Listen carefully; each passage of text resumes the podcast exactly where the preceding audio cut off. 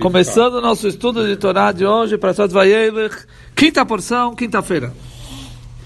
E disse o Eterno a Moisés: Eis que se aproximaram teus dias para morrer, chama a, jo a Josué e apresentai-vos na tenda da reunião, e, e o ordenarei. E foram? Ah, e foram Moisés e Josué e apresentaram-se na tenda da reunião. Uh, Vatzaveino, eu vou ordená-los, Vazarzeino, fala Urash, eu vou uh, agilizá-los. Eu incentivarei.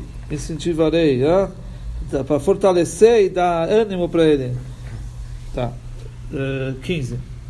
E apareceu o Eterno na tenda numa coluna de nuvens, e a coluna de nuvens estacionou sobre a porta da tenda da reunião. 16.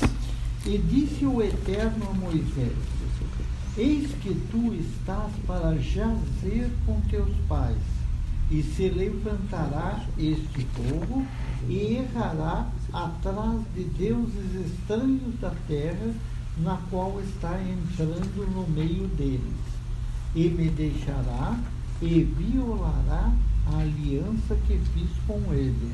Isso, Nechar Aretz, quer dizer, estranhos da terra, Goye os povos da terra. Certo? Que eles vão atrás dos povos da terra. Uh, vai. 17. 17. Então crescerá meu furor contra ele naquele dia, e eu abandonarei e esconderei o meu rosto dele. E será por presa e o alcançarão muitos males e angústias, de sorte que virá naquele dia. Certamente, por não estar meu Deus no meio de mim, me alcançaram estes males. Aqui está a 30 18. É. Fala assim, Veistati Panai, vou ocultar minha face, que Como que eu não estou vendo o sofrimento deles? Ou seja, eu vou tirar minha, minha providência deles e eu vou fa me fazer como que eu não estou vendo o sofrimento deles. Uh, 18. E eu com certeza ocultarei minha face naquele dia por causa de todo o mal que eles cometeram quando buscaram outros deuses. Uh, 19.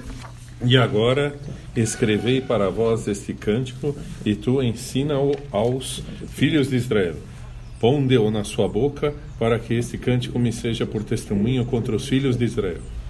Essa shura, esse cântico, Hazina Shamayim, esse cântico é o que vai ser escrito daqui a pouco, que vai ser lido, é, a porção de